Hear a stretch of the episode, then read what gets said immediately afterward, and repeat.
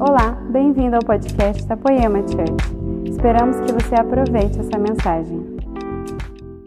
Meus amigos, eu quero ministrar uma mensagem que enquanto eu estava conversando com alguns amigos, nós estávamos falando sobre coisas que aconteceram durante a pandemia, sobre coisas que aconteceu com líderes, com pastores.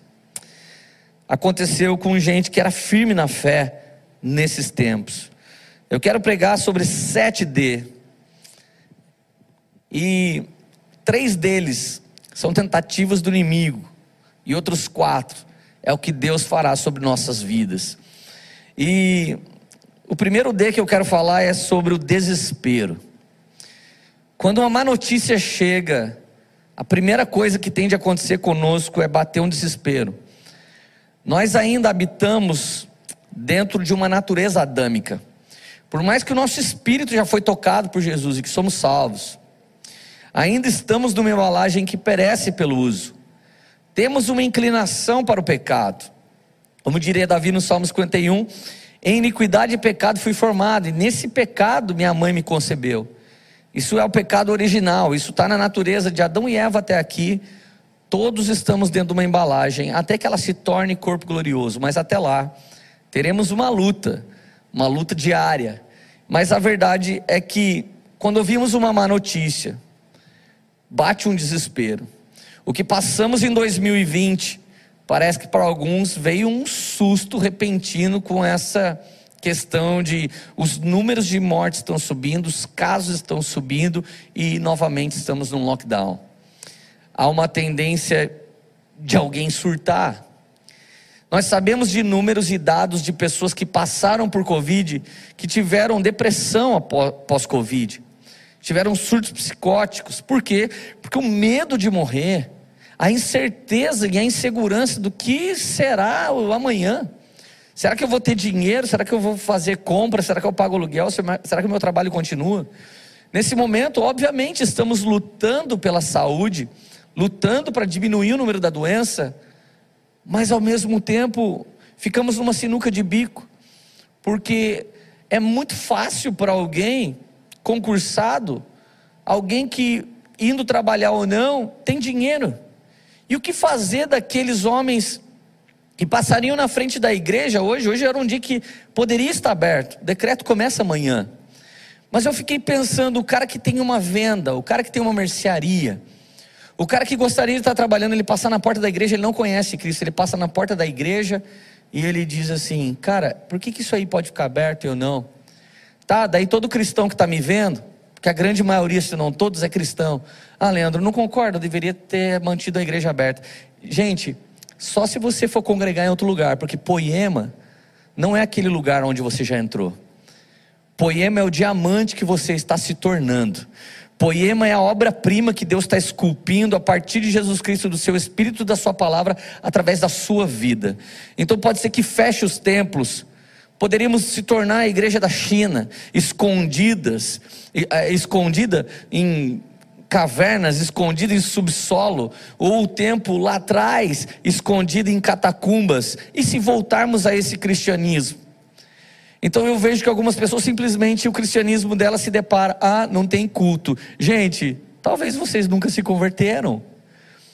Na verdade, se não tiver mais culto, eu vou ter o meu sacerdócio com Jesus. Se não tiver mais culto, eu vou estar buscando Jesus com minha família. Quero lembrar vocês que nos últimos dias serão como nos dias de Noé. Nos dias de Noé, ele fez uma arca e só sua família foi salva.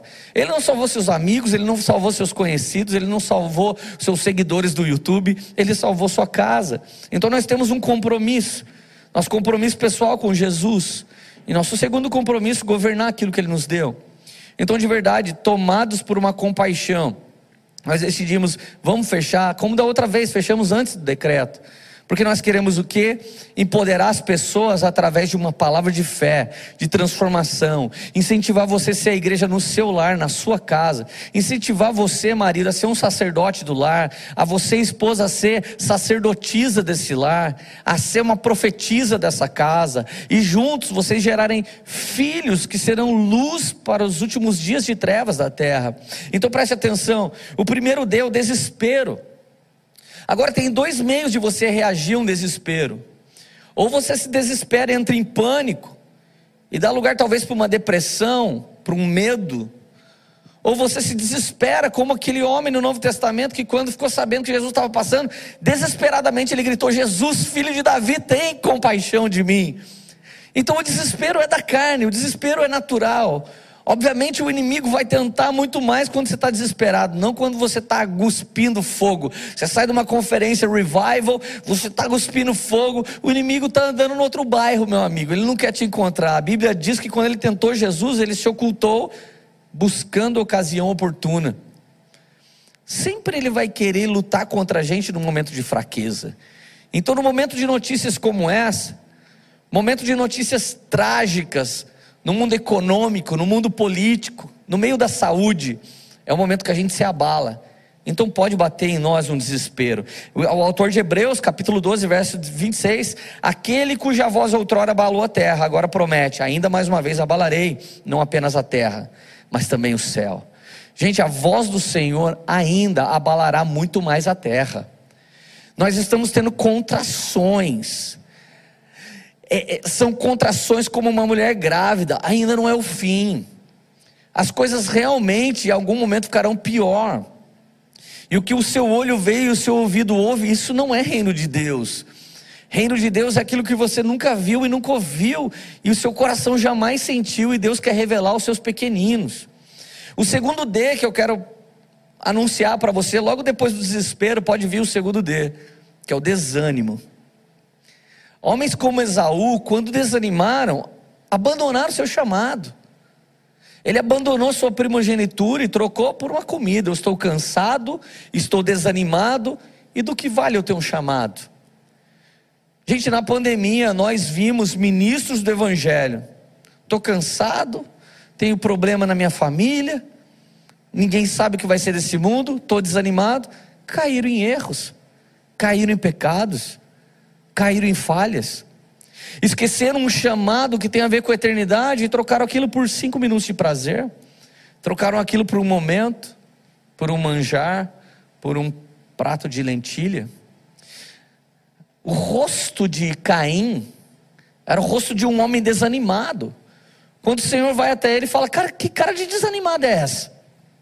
Ele falou: Deixa eu com meus problemas. Você tem algum problema com seu irmão? Ele já tinha executado Abel. E por acaso eu vou. Sou eu que cuido do meu irmão? Gente, o desespero que nos leva ao desânimo pode sempre nos levar ao terceiro D, que é o desvio. Ninguém se desvia de primeira. Ninguém se desvia antes de desanimar, ninguém se desvia antes do desânimo. Mas a Bíblia diz no Salmo 147, verso 3: se você está me ouvindo, está desanimado nesse momento, reino de Deus não é sua barbearia, reino de Deus não é sua oficina mecânica, reino de Deus não é o hospital. Reino de Deus não é essa política que perece pelo uso. Nós temos um Deus que faz milagre. Ele é o, fazedor de milagres, Ele é o Deus Todo-Poderoso, Ele é o Deus grandioso, Ele é Deus soberano. A terra vai se derreter com Sua presença nos últimos dias. Eu quero dizer para você que nós não vamos viver como cristãos de dois mais dois é quatro. Algum momento, zero é o que eu tenho na carteira, mas a boca do peixe tem uma moeda para me abençoar. Então preste atenção, Salmo 147, verso 3: Ele sara os que têm o coração quebrantado. Gente, tem duas maneiras de ter o coração quebrantado, pelo menos. Uma é porque você acabou de pecar e você está arrependido, seu coração está quebrado. E a segunda, você está sendo perseguido injustamente, está sofrendo injustamente. Gente, poxa vida, que tempo! Em plena pandemia, temos uma, uma bebezinha de um amigo nosso com uma infecção urinária que ninguém descobre o que é, a igreja está clamando. Temos um outro nenezinho que operou, o, o, o menininho operou seu nariz e eles querem fazer uma biópsia para ver se aquilo é maligno ou benigno. Gente, presta atenção. Um líder de GC da nossa igreja em Blumenau, um homem restaurado, Deus restaurou seu casamento, sua casa, seu lar, pai de três filhos um homem incrível, marido de uma mulher maravilhosa. Ele liderando o GC essa semana, ele fez a seguinte pergunta no GC: Se Jesus voltasse segunda-feira, o que vocês fariam? Cada um deu uma resposta. Ele, líder do GC, respondeu assim: Eu faria um churrasco com os meus melhores amigos e, falei, e ficaria aguardando Jesus me buscar. Gente, ontem ele estava num churrasco com o pastor dele e com os irmãos de Timbó. Ele estava empurrando sua esposa na balança. De repente ele sentiu uma dor no braço, ele disse: Nossa, estou com dor, acho que dei mau jeito na balançada. Alguém falou: Senta aí, respira. Ele sentou, respirou. Começou a passar mal. Alguém falou: Será que é uma congestão? Dele, daqui a pouco ele levantou: Não, eu estou bem. E assim que ele levantou, ele caiu morto. Morreu na frente do seu filhinho de três anos, do seu filho de nove, da sua esposa e dos seus melhores amigos. Jesus não voltou para todo mundo. Hoje. Mas ontem Jesus voltou para ele, bateu o desespero, bateu o desânimo. Mas na pregação do seu culto fúnebre hoje, o pastor Cris estava lembrando, o pastor da nossa igreja de Timbó, Santa Catarina, estava lembrando as palavras dele, a mulher dele levantou. E ela disse isso, ele falou isso. Essa família chegou na nossa igreja machucada, ferida e destruída. Jesus restaurou todas as áreas. A última coisa que Jesus fez. Esse irmão tinha uma filha que morava em outro estado, longe dele. Ela se rendeu a Cristo, se batizou. Ele colocou a casa em ordem. Ele não morreu como um pecador, ele morreu como um homem de honra. Às vezes bate o desespero, às vezes bate o desânimo, mas nunca pode bater o desvio. Nunca pode, não há uma promessa para que nessa terra tudo dê certo, mas há uma promessa que novos céus e nova terra virão, e nesse lugar nossas lágrimas serão enxugadas. Nesse lugar, os bem-aventurados, os macários de Deus serão revelados. Então presta atenção comigo, versículo 4 desse Salmo 147. O Senhor conta o número de estrelas e chama todas elas pelo nome, gente. Se para Deus é importante o nome de uma estrela, quanto mais a minha e a sua vida. Você sabe aproximadamente quantas estrelas existem só na Via Láctea, nossa galáxia? Mais ou menos 70 septilhões de estrelas, é o número 70 seguido de 21 zero. A Bíblia está dizendo que o Senhor conta o número das estrelas e a chama pelo nome. Nós conhecemos as três Maria, mas eles conhecem as estrelas José, as estrelas Ricardo, Renato, Paulo, Marcela, as estrelas Lídia, as estrelas Maria. Se ele dá nome às estrelas, se preocupa com os passarinhos. E se preocupa com a roupagem dos lírios, que nem Salomão, com toda a sua glória, se vestiu quanto mais com a minha e com a sua vida. Então, cara, para de ser desanimado, para de ser um cristão murmurento, para de ser alguém que te roubaram nos dízimos, você não dizima mais, o cara errou, você erra de novo. Seu pastor tem uma posição política, você tem outra, ele errou, você erra de novo.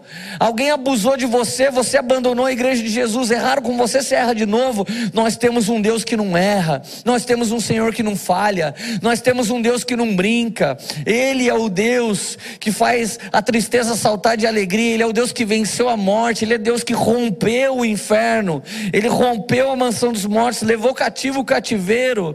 E no, e no mundo espiritual, os anjos clamaram: Levantai a porta das vossas cabeças para que entre o Rei da Glória. Ele quebrou três dimensões e Ele é Rei no céu, na terra e debaixo da terra. Esse é o nosso Deus, pelo amor de Deus, seja avivado simplesmente porque você conheceu o nome de Jesus. Seja seja restaurado simplesmente porque você conheceu o sacrifício de Jesus, seja restaurado em todas as áreas simplesmente porque isso é a palavra de Deus. Como diria Billy Graham, fiquem tranquilos, eu li o fim da Bíblia e nós vencemos no final. Esse é o spoiler mais, mais espiritual de toda a história, gente.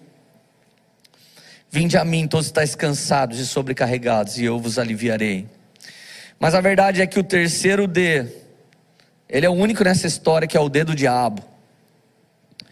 O primeiro D pode acontecer com todo mundo, desânimo. O segundo, o desespero, aliás. O segundo desânimo pode acontecer com todo mundo, mas o desvio é um plano do diabo para você parar de andar com Jesus. Eu já ouvi gente falando, ah, sabe, eu tinha um chamado, mas não investiram em mim, então larguei mão. Gente, eu estou 13 anos liderando a Poema. Você acha que nunca a gente foi traído? Você acha que nunca a gente foi caluniado? Você acha que nunca a gente foi desprezado?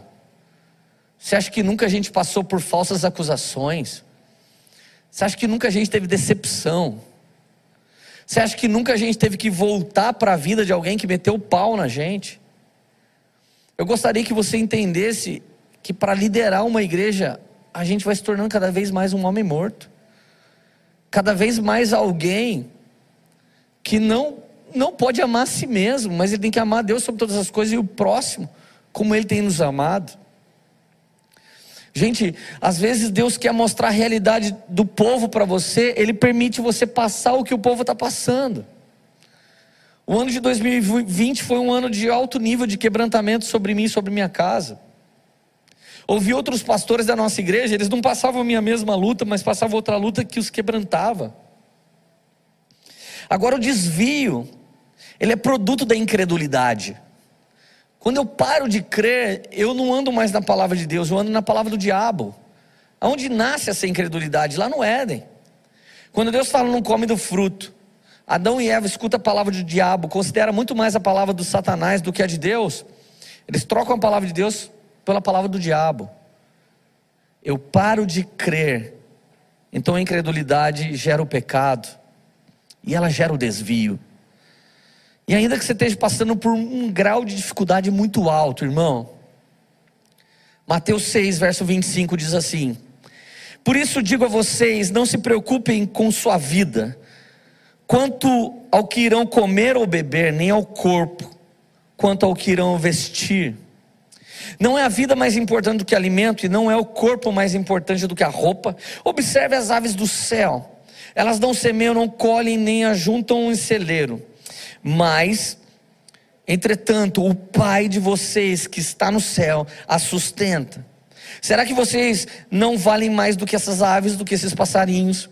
Quem de vocês, por mais que se preocupe, pode acrescentar um côvado ao curso da sua própria vida? Cinco minutinhos na sua vida? Ninguém.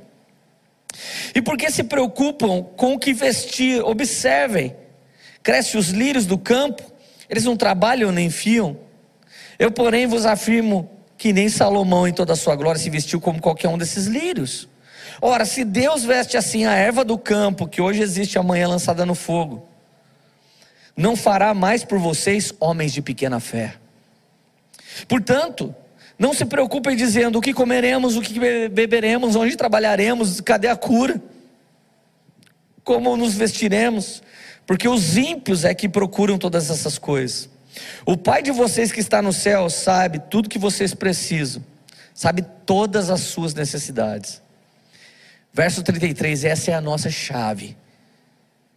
Portanto, busquem primeiro o reino de Deus e a sua justiça, e todas as coisas serão acrescentadas. Gente, de verdade, o simples fato da única conta que eu tinha para abrir no bank ter zero reais roubou minha brisa porque eu queria participar do ofertório. É assim que entrou uma semente, eu falei: Deus proveu, Deus proveu, eu posso semear. Eu realmente queria participar das coisas do reino. Isso para alguém pode ser coincidência, para mim é um mimo de Deus. Para você, um, uma piscadinha de Deus tem que ser um mimo de Deus. Você não pode servir um Deus apenas revelado pela letra, apenas revelado por ensinos exaustivos. Você precisa sentir Deus. Você precisa de um toque de Deus. Pode vir desânimo, pode vir desespero, mas não virá desvio sobre nossa vida. Não vamos desviar por nada. Eu vi gente nesse tempo falando, Lê, tá todo mundo desviando. Eu falei, ô oh, diabo, eu não tô, cara. Ó, minha esposa não está desviada. Minha família não está desviada, cara. Tem gente queimando, tem gente evangelizando.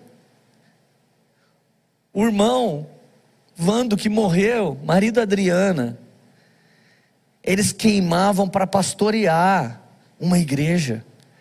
Outrora viviam no pecado, nesse momento completamente restaurado, desejando o quê? Desejando um ministério, desejando tocar vidas. Não permita que algumas pessoas falem: olha, a igreja está indo de mal a pior. Eu acho que vocês estão andando com pessoas negativas, com pessoas desesperadas, com pessoas desanimadas. Mas eu quero dizer para você: existem outros Ds nessa história. Esses três Ds não são os melhores. Eu quero dizer que o primeiro D de Deus para a sua vida é o descanso. Seis dias ele fez a terra, no sétimo dia ele descansou, e no oitavo ele enviou o homem para fazer algo. Ou seja, descanso não é no último dia da semana, descanso é no primeiro dia da semana. O primeiro dia da semana é o dia de você descansar. Primeiro você descansa, depois você trabalha. Todo ministério não nasce de caras que já chegam trabalhando. Todo ministério nasce de um período em que homens descansaram em Deus.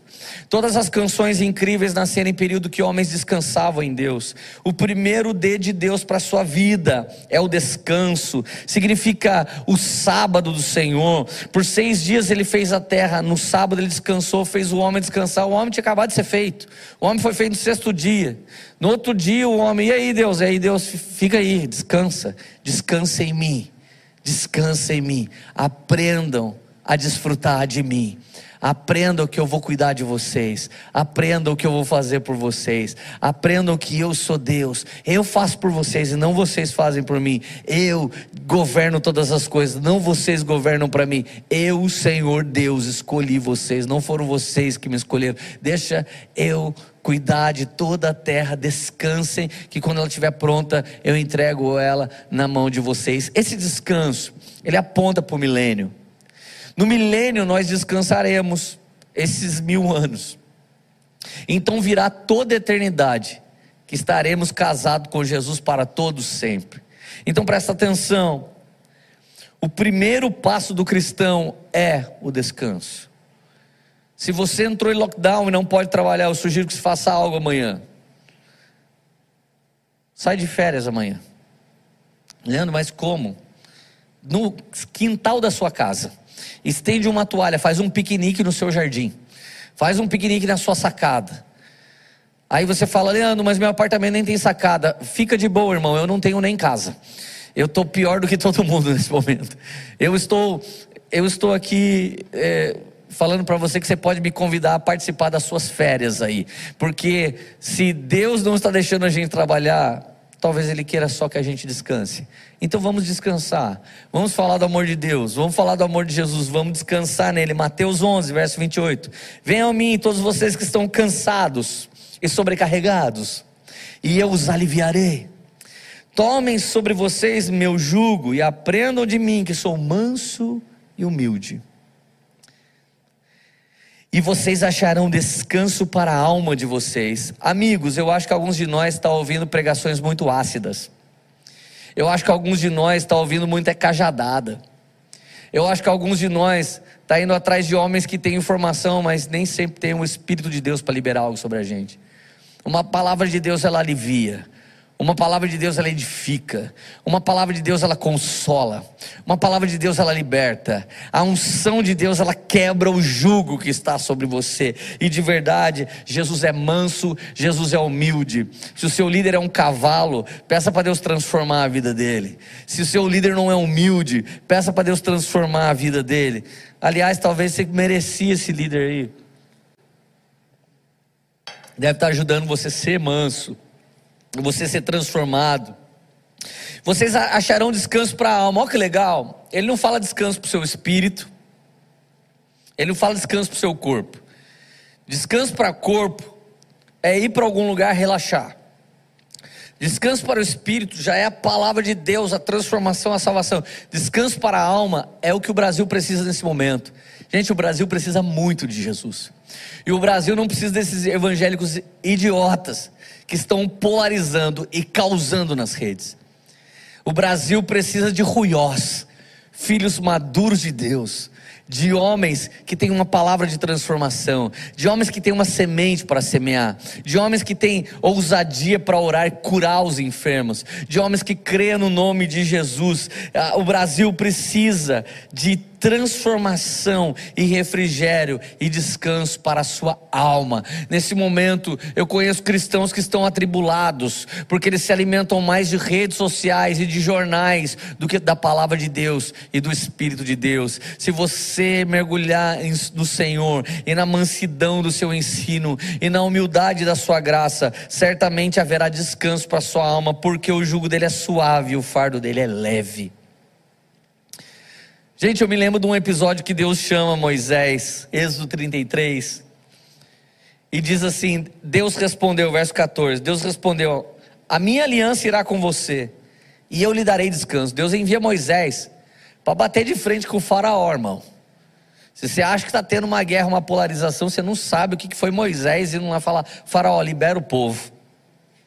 Então Moisés disse: Deus já disse, ó, eu vou com você, minha aliança com você e eu vou te dar descanso. E Moisés ainda disse, depois de Deus falar isso para ele: Se a tua presença não for comigo, não nos faça sair desse lugar. Yeah, cara. É isso que eu estou falando, cara. Nós não precisamos de mais uma igreja aberta, de mais uma pregação, nem de mais uma live. Nós precisamos da presença, da presença que traz refrigério, da presença que traz descanso, da presença que traz deleite, da presença que traz desfrute, da presença de Deus que nos enche. E Ele disse: Se a tua presença for comigo, eu não vou fazer nada, não vou sair desse lugar. Gente, eu não quero sair de casa para nada se a presença de Deus não estiver lá. Eu não quero pregar numa conferência se a presença de Deus não estiver lá. Eu não quero ir num lugar chamado igreja se a presença de Deus não estiver lá. Ou seja, não importa se estão trancando a gente numa casa, ninguém pode trancar o nosso espírito dentro da nossa casa. Nós podemos voar e acessar o trono da graça de Deus a fim de alcançar graça e misericórdia. Ninguém pode prender um homem livre, um homem liberto pelo sangue de Jesus não pode ser preso num lugar. Então, nós exultamos de alegria alegria no nosso Deus Todo-Poderoso, em nome de Jesus. E aí vem o segundo D de Deus: dependência. Uma vez que eu tenho descanso, eu aprendo a depender. Você sabe, eu tenho recebido muita gente falando assim, gente, olhando para a história de você e da Érica, desde o dia 9 de janeiro, fora da sua casa, a gente começa a querer depender mais de Deus. Gente, nos, nos, meus últimos dias eu fui parar no último lugar que você imagina que você vai dar uma morada. No fundo da casa da sua sogra. Estou me sentindo um bom Moisés. Moisés foi parar no fundo da casa do seu sogro. Eu estou que nem ele. Quem sabe eu vou libertar uns 3 milhões esse ano, em nome de Jesus. Eu estou muito feliz. Mas quando o cara é desanimado, quando o cara é desesperado, quando o cara simplesmente está beirando o desvio, ele acha que a casa da sogra é o pior lugar que ele podia estar. Tá. Esses dias a Erika falou, cara, a gente precisa de um lugar. Eu falei, mas tá tão gostoso na casa da sogra, minha sogra parece a minha mãe, cuida tão bem de mim, cuida tão bem da gente, cuida tão bem das crianças. Gente, outra hora eu experimentei morar num mega apartamento. Nesses dias tenho morado num quartinho. Se eu quero ser um apóstolo e falar como Paulo, experimentei abundância, experimentei escassez, mas por todas essas coisas sou mais que vencedor. Eu não vou deixar Deus experimentar minha vida. Poema, não abra sua boca para reclamar de coisas que você não faz ideia. Esses dias orando pela, pela neném com infecção urinária, pelo menininho com tumor no nariz e pela família que perdeu o seu marido. Eu disse: Deus, eu não tenho problemas. Leandro, a gente foi trancado dentro de casa, eu não tenho problemas. Porque eu tenho descansado e dependido do Senhor Deus Todo-Poderoso. Salmo 34, verso 4: Buscai o Senhor. Eu busquei o Senhor e Ele me acolheu, livrou-me de todos os meus temores. Todos, gente, no grego é todos, em português é todos, em inglês é todos, e, e no grego e no aramaico e qualquer idioma, todos os males é todos os males, e já era. Versículo 5: Os que olham para ele ficarão radiantes, e o rosto deles jamais se cobrirá de vexame. Clamou este aflito e o Senhor o ouviu e o livrou de todas as suas angústias. O anjo do Senhor acampa-se ao redor dos que o temem e os livram. Gente, Olha aqui meu anjo aqui, ó. Aqui está o Petit e aqui está o Gatô. Esses são meus anjos de estimação, que eles sempre estão comigo. Um dia um cara falou o nome do anjo dele para mim, eu falei o nome dos meus dele, ele não gostou, mas eu falei, ué, o, se o anjo é meu anjo, eu dou o nome que eu quiser. Ema, ema, ema, cada um com as suas remas. Então olha só, gente. Último D. Não. Penúltimo D. Primeiro D de Deus, relembrando. Descanso. Segundo D, dependência. Quando você descansa e é dependente, às vezes parece que você é um cara passivo demais. Está esperando em Deus. Noé esperou 100 anos em Deus enquanto ele fazia a arca. Cara, 100 anos. Usou ela por um ano. Depois ele dispensou. Quando você aprende a descansar e a depender, brota uma coisa muito poderosa no seu coração, que é o terceiro D de Deus: discernimento. Cara, eu acho que um dos dons mais perseguidos, devia ser o mais cobiçado de todos os dons. Quando Paulo fala buscar os melhores dons, tem muita gente que busca de profecia, que eu acho que ele quer profetizar e ser famoso. Deixa eu te falar, para mim, o dom mais incrível que Deus poderia colocar dentro de mim e dentro de você era o discernimento. Porque 1 Coríntios capítulo 2, verso 14 diz assim: "A pessoa natural, ela não aceita as coisas do espírito de Deus, porque tudo para ela de Deus parece loucura. Ela não pode entendê-las, porque elas se discernem espiritualmente. Porém, a pessoa espiritual discerne bem todas as coisas, mas ela não é discernida por ninguém. Pois quem conheceu a mente do Senhor para que o instrua, nós, porém, temos a mente de Cristo. Uma vez que se torna cultura descansar e depender, Deus vai te trazendo cada vez mais discernimento. E discernimento faz o mundo inteiro correr atrás de algo, porque é o time da coisa. E você fica em paz. Esse pode ser o tempo do mundo inteiro, mas não é o meu tempo. Deus não disse que esse é tempo para mim. Eu me lembro de garotas incríveis da nossa igreja namorando, o cara é incrível, daqui a pouco ela terminou. Eu cheguei, o que, aconteceu? Lê, não era o tempo certo de Deus para mim. Voltaram depois de um tempo, se casaram e estão vivendo bem. Incrível discernir o tempo. Tinha uma tribo, Issacar, eles só faziam uma coisa: discernir o tempo dos tempos. Gente, acertar o tempo é praticamente 40% da coisa. O que fazer 10, como fazer 20, mas 40 está em acertar o tempo. E aí vem outras coisas construindo. Outro dia eu prego sobre isso para você, mas presta atenção. O fruto de Deus em mim começa no descanso. O fruto de Deus a partir de mim vem na dependência. Mas um fruto que permanece, pode ser provado que permanece, vem quando você tem discernimento. Discernimento é aquela revelação de Jesus, pode ou não pode, sim ou não, é tempo ou não é. Por isso que muitos falaram assim, mas era uma pessoa de Deus, por que, que deu errado? Porque faltou discernimento. Pelo discernimento você sabe se é espírito humano, se é espírito demoníaco, se é espírito santo. Pelo discernimento você sabe se é a hora, se é o dia ou se não é para você. Pelo discernimento você sabe o que é não, você sabe o que é sim e você sabe o que é nunca. Olha só, é, é isso, a Radassa, minha filha, ela já me pediu, pai, você me leva para Disney? A resposta não é sim. A resposta é um dia, quem sabe.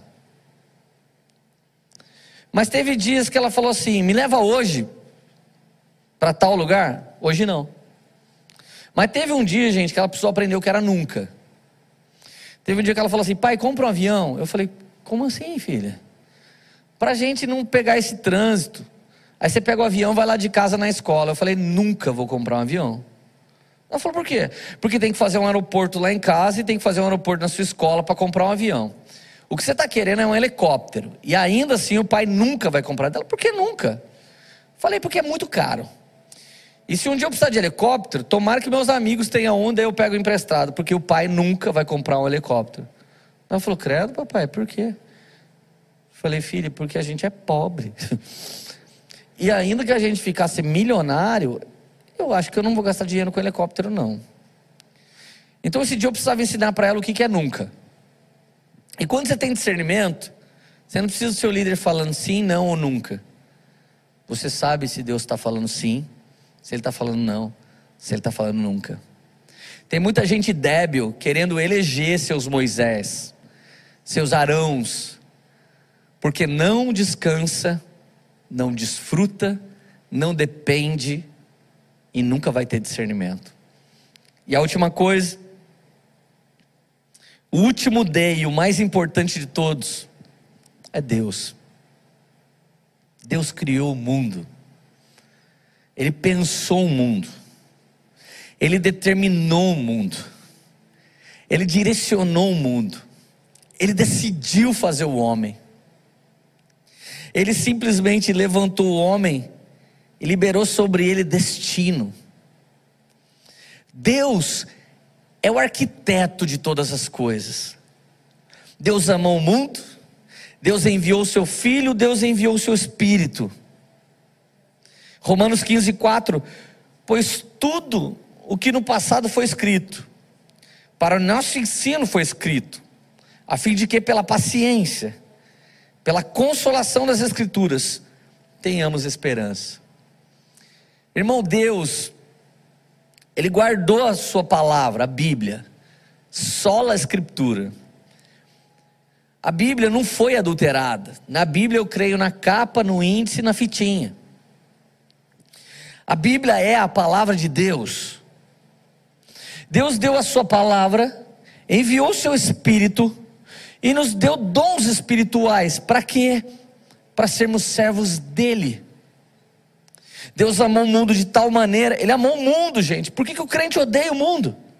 Por que, que alguns querem desgraçar a terra?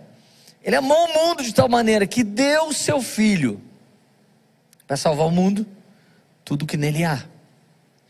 Quando Jesus está no jardim do Éden, ele sua sangue. O primeiro sangue de Jesus não salva o homem, o primeiro sangue de Jesus salva o jardim. E o derramar do sangue de Jesus salva o homem. Ali o Senhor estava dizendo assim: é, tudo bem, essa terra não está legal, eu toco essa terra, mas tanto essa terra quanto esse homem serão transformados. E quando eu e você viramos corpo glorioso, nós vamos andar sobre ruas de ouro. Por isso que o homem hoje sobre o ouro, ele pode se corromper, porque ele ainda não é corpo glorioso. Por isso que hoje, se brincarmos com sexualidade, podemos nos corromper. Hoje, se brincarmos com qualquer tipo de coisa, nós podemos errar. Por quê? Porque sempre vai bater na nossa carne desespero, desânimo, e o que o diabo mais quer é nos levar ao desvio. Gente, eu sinto muito por todos os irmãos que foram feridos na pandemia pela igreja e se desviaram. Mas eu quero ser um pouco duro com vocês e convidar vocês para voltar. Se me roubaram e eu paro de dizimar, a pessoa que me roubou, ela vai dar conta para Deus e eu também vou. Se me feriram e eu parei de amar Jesus, a pessoa que me, que me feriu não amava Jesus. E eu agora também não amo. E até quando nós vamos inventar o oitavo D, a desculpa? Até que dia você vai permitir que o desespero tome sua carne, te leve ao desânimo, até que você se desvie? Jesus está convidando você essa noite para voltar. Cara, hoje eu coloquei uma música no meu carro, uma música da Ludmilla Feber, e essa canção falava de desânimo, de desespero, de quebra de aliança. Cara, eu comecei a chorar. Eu comecei a chorar e lembrar de homens que um dia andaram com a gente e hoje estão sem Jesus. E hoje abandonaram todas as coisas. Eu me desesperei como eles, todo mundo que está nessa sala fazendo live, já nos desesperamos, já nos desanimamos. Muitos de nós beirou o desvio, mas, gente, existe descanso, existe dependência, discernimento do Deus Todo-Poderoso, e Ele quer nos levantar hoje. Deus te religou, gente. Deus te amou. Deus é aba, Deus quer você, Deus se relaciona com você. Não fique sem responder a Deus. Quero que você feche os seus olhos nessa hora. Senhor Jesus, joga por terra o primeiro D agora. Todo desespero. Joga por terra o segundo D, todo desânimo. Joga por terra outros Ds. Joga por terra, Senhor Jesus, os desastres. Joga por terra o descaso. Joga por terra, Senhor, o deslize. E não permita que o seu povo se desvie, Pai. Senhor, em nome de Jesus, suplicamos que o Teu Espírito nos leve agora nesse momento, nessa canção, nessa oração. Nos leve para o descanso. Daqui a pouco ainda nós celebraremos a Santa Ceia, Pai, mas nessa hora, oh, faz o rio de Deus jorrar da internet. E que haja descanso para o Brasil, para o povo que sofre tanto, Deus. Em meio ao descaso, à desgraça política que nos assola, em meio à decepção política que entristece a igreja, Tivemos as nossas esperanças roubadas esses últimos dias. Senhor, quantas perguntas temos no nosso coração? Onde estão os hospitais de campanha? Onde estão os equipamentos? Onde está a vacina? Onde está Deus? Desesperados e desanimados perguntam: onde está Deus? Traz descanso sobre esse povo que está aqui conosco, Pai. Traz dependência, Senhor Jesus traz discernimento para os homens e mulheres de Deus. Joga por terra a desgraça, o desânimo, o desespero, o desvio. Deus, libera sobre nós suas delícias, libera sobre nós a destreza para tocar uma nação, libera sobre nós o discernimento. Libera sobre nós, Senhor Jesus, dependência, descanso e discernimento. Espírito Santo, sara o coração dos traídos, dos deixados para trás, dos desolados que perderam um ente querido, que perderam o emprego, que perderam dinheiro, que se sentiram apunhalados pelas costas. Oh Jesus, por favor, nesses minutos finais, nas nossas últimas canções e na nossa ceia, cura pessoas, Deus, cura agora, Senhor Jesus, cura agora, Senhor Jesus filho da Silvia, do Ezequiel. Cura agora, Senhor, a filhinha do Ed, Senhor. Cura agora, Jesus, o coração da Adriana e dessa família que perdeu o Vando. Cura agora, Jesus, os órfãos, os feridos. Ó, Jesus, traz esperança para o Brasil, Jesus. Senhor Jesus, por favor, não desampara o teu povo Seja o Deus Todo-Poderoso e que tua presença não falte em nós. Que a tua presença nessa oração a tua presença nessa canção possa quebrar qualquer jugo de alguém que está nos ouvindo hoje, Pai. Traz esperança para a sua igreja, Deus. Traz cura para a sua igreja, Deus. Traz transformação para a sua igreja, Deus. Deus traz discernimento, dependência e descanso para todo mundo que tem trabalhado esses dias dessa live e nas próximas que, que a gente vai fazer. Queremos ser, Senhor Jesus um poder profético que vai, Senhor Jesus, via Wi-Fi, tocar, estremecer corações via 4G. Deus, faz mais uma vez os milagres que nós ouvimos no passado. Seja o Deus Todo-Poderoso, destrona as obras do inimigo, Senhor Jesus, e se levanta para curar e tocar a tua noiva, em nome de Jesus.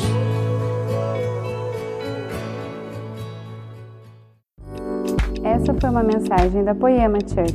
Para você ficar por dentro de tudo que está rolando, siga nossos perfis nas redes sociais.